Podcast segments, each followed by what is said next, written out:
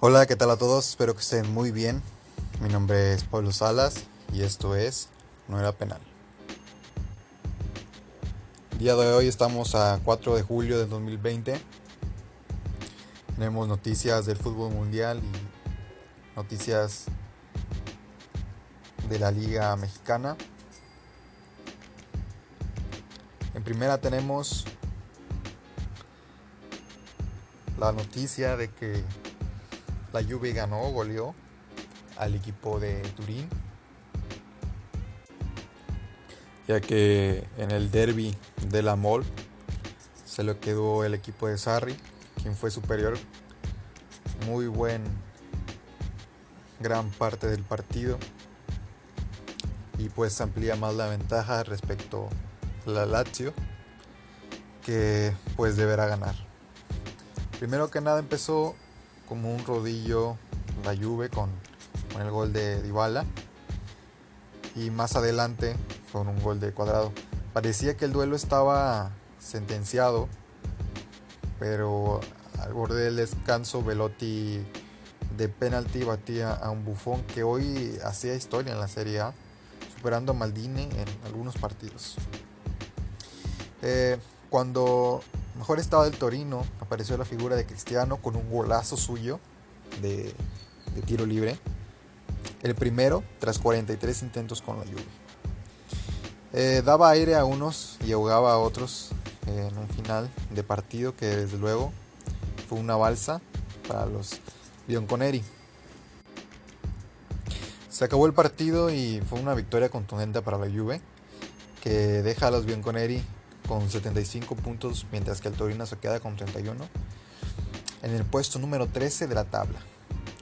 Hubo igualdad hasta el gol de la falta de Cristiano Ronaldo, eh, su primero con la Juve, y pues en el tramo final el Toro se quedó sin fuerza para pues, intentar meter presión al líder.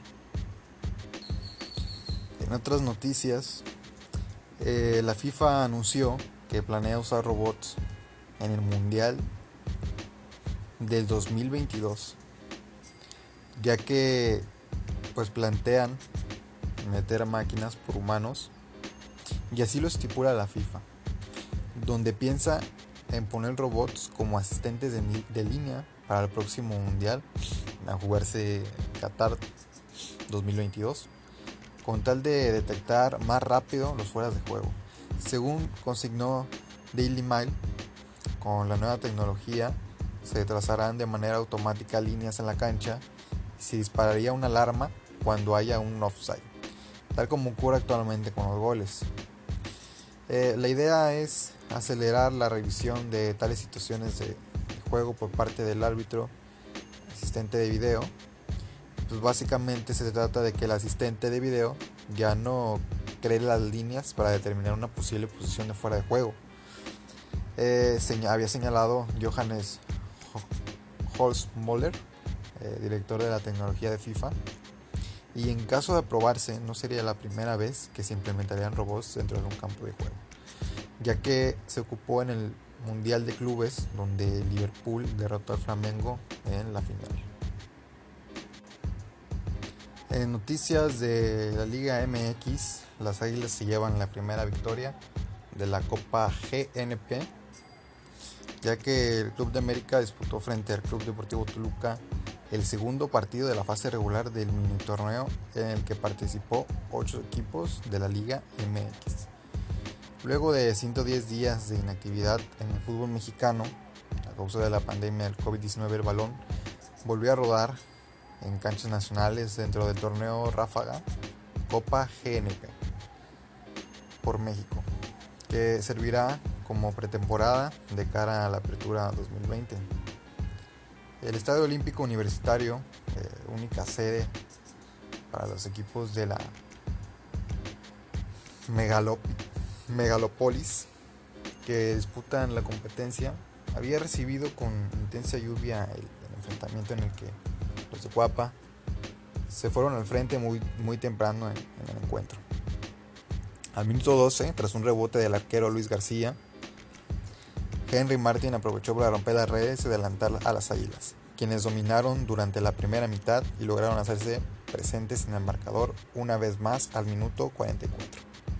Luego de un centro de Giovanni Dos Santos que terminó en un desafortunado desvío por parte del defensor Gastón Sauro en propia portería. A pocos minutos de la compensación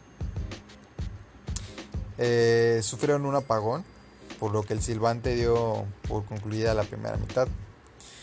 Eh, ya para el segundo tiempo, los mexicanos saltaron con un 11 diferente al inicial, mientras que el América realizó 10 cambios a excepción del portero Guillermo Ochoa, quien fue titular desde el inicio.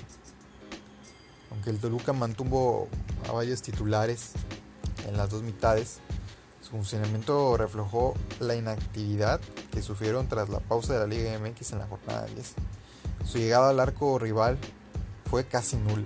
Por parte con la mayoría de jóvenes en la cancha, la América también disminuyó la intensidad mostrada en los primeros 45 minutos.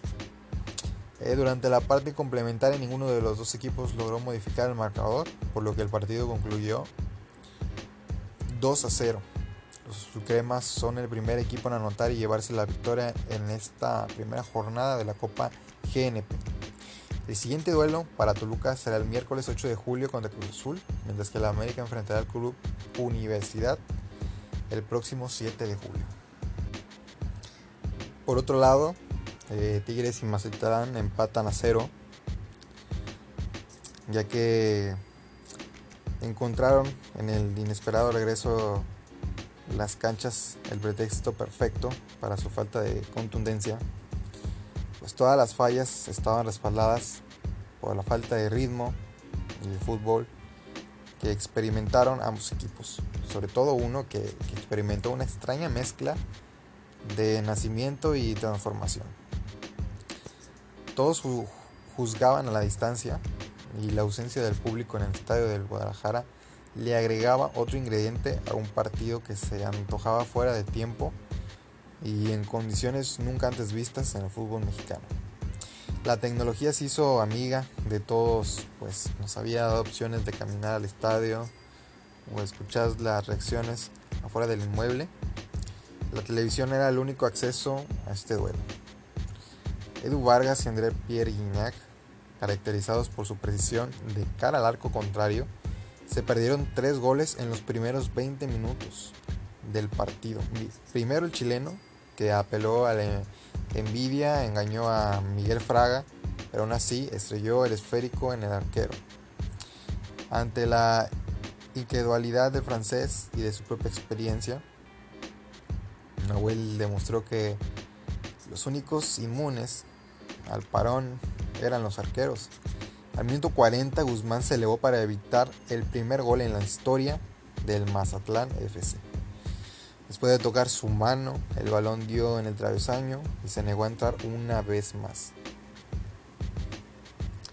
El segundo tiempo trajo más de lo mismo, pues Javier Aquino, hombre de experiencias olímpicas y mundialistas, se inscribió en la lista de las oportunidades claras desperdiciadas y Sebastián Sosa, tras un par de rebotes, el balón volvió a dar en el mismo travesaño del minuto 40.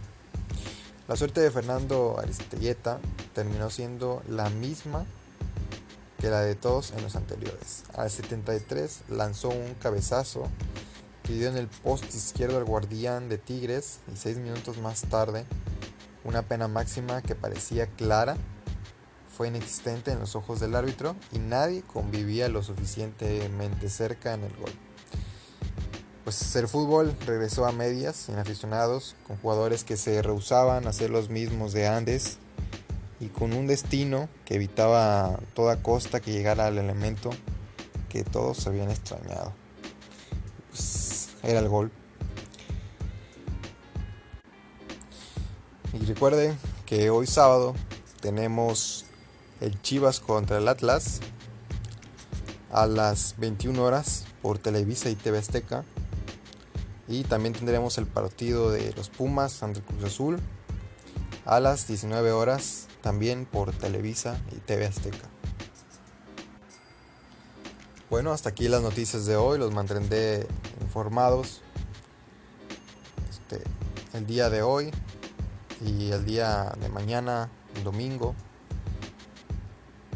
Espero que estén muy bien. Cuídense, nos vemos en el próximo capítulo de noticias. Hasta la próxima.